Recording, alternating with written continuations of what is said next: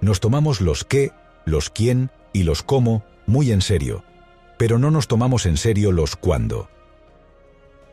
En su libro Cuándo, la ciencia de encontrar el momento preciso, Pink describe los mejores momentos del día para afrontar las tareas, un aspecto habitualmente descuidado que, sin embargo, es de vital importancia. Por ejemplo, Jeff Bezos, fundador y CEO de Amazon, como él mismo ha confesado, solo toma decisiones mentalmente desafiantes antes del almuerzo, incluso si eso significa dejarlas para la mañana siguiente. Pink decidió investigar este tema como una cuestión personal. La idea surgió a raíz de las numerosas decisiones sobre el tiempo que tenía que tomar. ¿A qué hora debía de escribir? ¿A qué hora debía hacer ejercicio? ¿A qué hora era mejor empezar un proyecto? ¿Cuál era el momento más adecuado para finalizar un proyecto que no está marchando muy bien? Yo tomaba todas esas decisiones de manera arbitraria y apresurada, y deseaba tomarlas de manera más sensata. Así que empecé a buscar algunas guías y libros al respecto, pero no existían. Entonces me puse a mirar si había investigaciones científicas sobre el tema y me quedé sorprendido al ver que había muchísimas y que abarcaban muy distintas disciplinas. Desde cronobiología, la ciencia que estudia los ritmos biológicos de los seres vivos, hasta economía, pasando por la antropología, la psicología o la medicina. 2. Saber elegir el momento es un arte, pensamos. El manejo de los tiempos es, en realidad, una ciencia. La vida son decisiones, y en esas decisiones hay un factor estratégico, el cuándo. Cuándo casarse, cuándo cambiar de trabajo, cuándo lanzar un producto, cuándo dar malas noticias, cuándo pedir un aumento de sueldo o cuándo hacer ejercicio. Con mucha frecuencia nuestras decisiones están basadas en suposiciones e intuiciones. No siempre son desacertadas, pero sí en muchas ocasiones. Una cosa es creer algo, y otra saberlo con certeza. Y no siempre lo que uno cree coincide con la verdad. ¿Crees que es indiferente la hora del día a la que tomas una decisión? ¿Es lo mismo por la mañana que por la tarde? El 7 de mayo de 1915, en plena guerra, un submarino alemán atacó y hundió un barco con 1.959 pasajeros a bordo, el Lusitania, que viajaba de Nueva York a Liverpool. Murieron más de 1.200 personas. Aquel acontecimiento fue un factor decisivo en la elección de Estados Unidos de participar en la Primera Guerra Mundial. Las investigaciones posteriores al siniestro revelaron que el capitán Turner cometió dos errores graves. Primero, a pesar de saber que se le acercaba un submarino enemigo, no aceleró el barco a su máxima velocidad para así poder eludirlo. Segundo, hizo una maniobra extraña para cambiar el curso de la nave que hizo que el giro fuese más lento y que finalmente fuese alcanzado por el submarino. La pregunta es, ¿qué explica que un capitán con su experiencia cometiese estos errores? Más de 100 años de investigación no han arrojado una respuesta definitiva, pero según escribe Pink, quizá hay una explicación más sencilla que nadie ha considerado. Puede que, bajo el nuevo punto de vista de las ciencias de la conducta y la biología del siglo XXI, la explicación de uno de los desastres más importantes de la industria marítima sea menos siniestra. Puede que simplemente el capitán Turner tomara malas decisiones. Y puede que esas decisiones fuesen malas porque las había tomado por la tarde. 3. El timing explica el 20% de las variaciones en el rendimiento de las personas sobre las tareas cognitivas. Nuestra capacidad intelectual depende drásticamente de la hora del día. La mayoría de las personas funciona a lo largo del día según un patrón de comportamiento de tres etapas. Pico, valle y recuperación o rebote. Nuestro buen humor, cuando nos sentimos activos, comprometidos y optimistas, va creciendo durante las primeras horas de la mañana hasta que alcanza su punto óptimo alrededor del mediodía, pico. Luego, nuestro estado de ánimo y nuestra energía se desploman, valle, y se mantienen bajos durante toda la tarde, para volver a activarse a primera hora de la noche, rebote. Tener en cuenta este esquema es clave a la hora de elegir qué actividad hacer en cada momento del día, ya que tiene un efecto determinante en nuestro rendimiento. Durante el periodo pico, cuando estamos más atentos, hacemos mejor el trabajo analítico. Durante el de valle, deberíamos hacer el trabajo más administrativo, porque ese tiempo es espantoso para las tareas importantes. Y durante el periodo de recuperación, cuando nuestro estado de ánimo está mejor pero nuestra atención es más baja, deberíamos hacer un trabajo creativo que requiera un poco más de despreocupación. 4. Alrededor del 80% de nosotros estamos más vigilantes durante las mañanas, pero hay cerca de un 20% que funciona al revés. Por eso es importante conocer aquellos momentos del día en que estamos más despejados y frescos, y aquellos otros en los que estamos más espesos. Tenerlos identificados es una fuente de información muy valiosa, porque nos lleva a tomar mejores decisiones y también a ser más productivos, entre otras cosas. Pink señala, hay determinados momentos a lo largo del día en los que los seres humanos estamos más en estado de alerta. Y esos son momentos en los que tenemos mayor capacidad de concentración, de focalizarnos en algo sin distraernos. Para la gran mayoría de las personas, 80%, las alondras, los niveles más altos de concentración se producen por las mañanas, pero para un grupo más reducido de personas, 20%, los búhos, ocurre lo contrario. Las noches son los momentos en los que están más despiertos. Por eso, como señala Pink, lo que es extremadamente importante es saber qué tipo de persona eres y qué trabajo en concreto debes hacer a una hora en concreto. El autoconocimiento es la base del éxito y el desarrollo personal en todo, y también respecto al timing a la hora de tomar decisiones y ejecutar tareas. Lo fundamental es conocer si una persona es alondra, matutina, o búho, vespertino, y saber en qué momento del día el cerebro está más atento. La mayoría de las personas son mejores por la mañana cuando se trata de realizar un trabajo analítico o alguna tarea que requiere concentración, pero hay un número reducido de personas para las que no es así. 5. Cuando su cerebro no está alerta, la gente tiende a distraerse, a tomar atajos, a apresurarse, a dejarse llevar por el camino más fácil, a ser menos ética. El factor cuando no solo es importante en el ámbito laboral, sino que afecta a todas las áreas de nuestra vida. Por ejemplo, un estudio realizado en 2011 en el que se analizaron numerosas sentencias de dos tribunales en Israel que procesan alrededor del 40% de las peticiones de libertad condicional del país, descubrió que en las primeras horas del día los jueces fallaban a favor de los presos un 65% de las veces, mientras que a última hora de la mañana esos fallos caían prácticamente a cero. La explicación es sencilla, y la apunta Pink. Es algo absolutamente aterrador, pero la realidad es que los jueces son seres humanos sometidos a los mismos ritmos que los demás. Por esta razón, conocer la naturaleza humana es clave para gestionarnos a nosotros mismos y gestionar a los demás, porque prácticamente en todo lo que hacemos, ya sea en nuestra vida personal o profesional, hay intervención humana, ya sea al tratar con nuestros empleados, proveedores, medios de comunicación, administraciones, médicos, fontaneros, decoradores o cualquier otro profesional. 6. El poder del cerebro no es igual a lo largo del día. Nuestras capacidades mentales no son estables durante toda la jornada, cambian.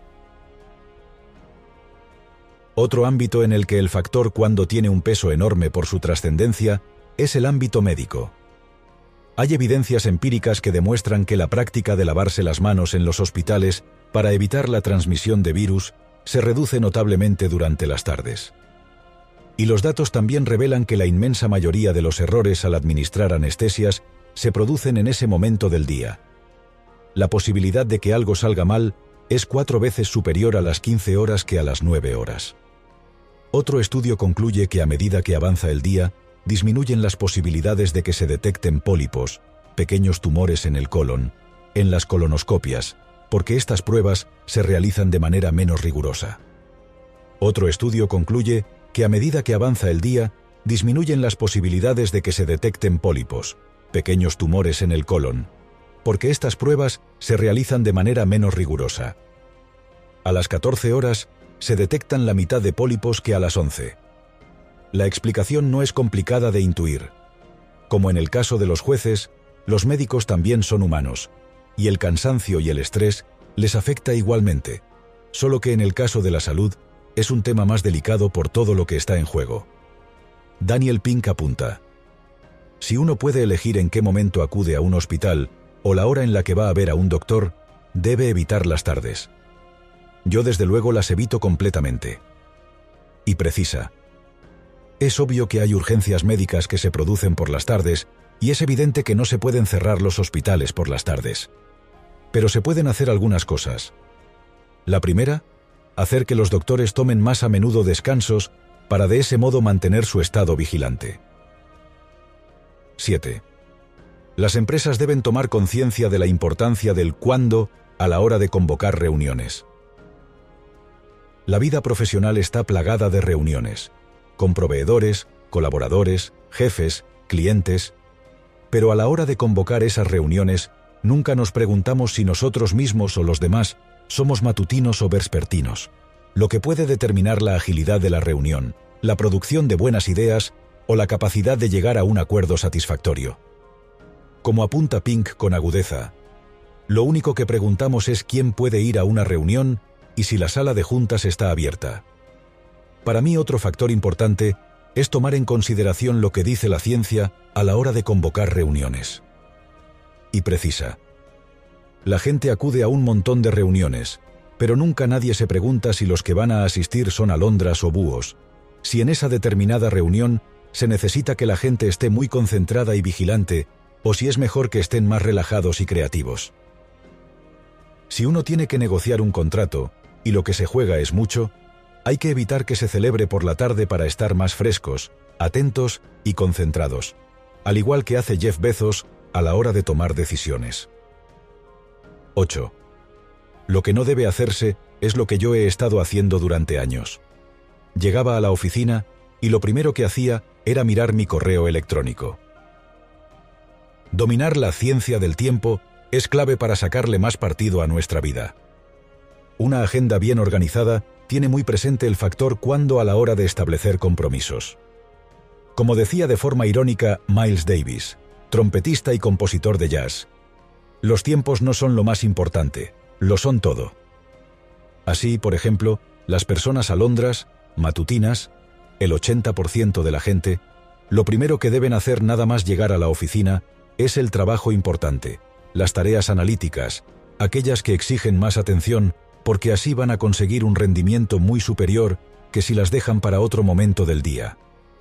Tiempo atrás llegaba a la oficina por la mañana, dice Pink, y me pasaba una hora leyendo emails y respondiéndolos. Ya no lo hago. Ahora llego a mi despacho y ni siquiera abro mi cuenta de email, ni llevo mi teléfono móvil. Dedico mis primeras horas a hacer el trabajo más importante, el que exige más concentración. Y solo hago eso también es importante mantener ese aislamiento de todo lo que nos perturbe durante las pausas. Distanciarse completamente es mejor que distanciarse a medias. Cuando hacemos un descanso, escribe Pink, solemos intentar combinarlo con otra actividad cognitivamente exigente, quizá revisar los mensajes de texto o hablar con un compañero sobre un asunto de trabajo. Es un error. Las pausas para relajarse, pasear, estirar las piernas, mirar al horizonte, alivian el estrés y mejoran el ánimo como no se logra con las pausas multitarea. Las pausas sin tecnología ayudan a reducir el agotamiento emocional y favorecen el rendimiento. 9. Hay ciertas fechas que destacan en el tiempo del mismo modo que las estructuras físicas destacan en el espacio, y cambian nuestro modo mental. Es lo que los científicos denominan el efecto nuevo inicio, que viene a indicar que tomar ciertas decisiones o comenzar ciertas actividades en determinados momentos puede facilitar enormemente su materialización. Así, si una persona comienza a hacer dieta un lunes en lugar de un jueves, el primer día de un mes en lugar del día 10 de ese mismo mes, o el día de su cumpleaños en lugar de dos días antes, tiene más posibilidades de tener éxito. La motivación, los motivos que uno tiene para hacer algo, es más intensa en ciertos días. El mejor ejemplo de esta evidencia empírica es el día de Año Nuevo, el 1 de enero, como el día de mayor efecto de nuevo inicio, lo que explica que tanta gente haga su lista de resoluciones de año nuevo. Y aunque muchas de estas resoluciones caerán en el olvido, otras muchas llegarán a buen puerto. Pink nos dice, A mí me parece que las resoluciones de año nuevo tienen una reputación injusta. Mucha gente se ríe de ellas como resoluciones que nunca se hacen realidad. Pero la mitad de las resoluciones de año nuevo se llevan a cabo y, en mi opinión, es un buen porcentaje, sobre todo cuando se tiene en cuenta lo difícil que es cambiar el comportamiento de una persona. 10.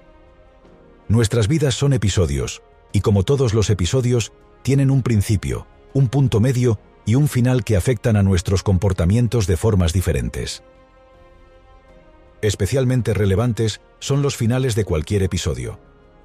La forma en que termina una experiencia afecta desproporcionadamente a cómo la recordamos pesa más ese momento que todo lo anterior. Ya sea el final de una relación de pareja, socios, colaboradores o una simple reunión de seguimiento, los cierres son determinantes para tener un buen recuerdo y mirar al futuro de manera amable. Pensemos en una persona que trabaja durante dos décadas en una empresa, dejándose la piel, y cierto día es despedida. Entonces, su actitud hacia la que ha sido su casa de toda la vida se torna en desprecio y rencor más de 20 años tirados por la borda. Lo mismo sucede con las rupturas de pareja. Años de novios y matrimonio, hijos, experiencias inolvidables, para al final acabar tirándose los trastos a la cabeza por un mal final. Ser consciente de ello debe llevar a prepararnos anticipadamente para abordar estas situaciones de manera estratégica y resolverlas favorablemente.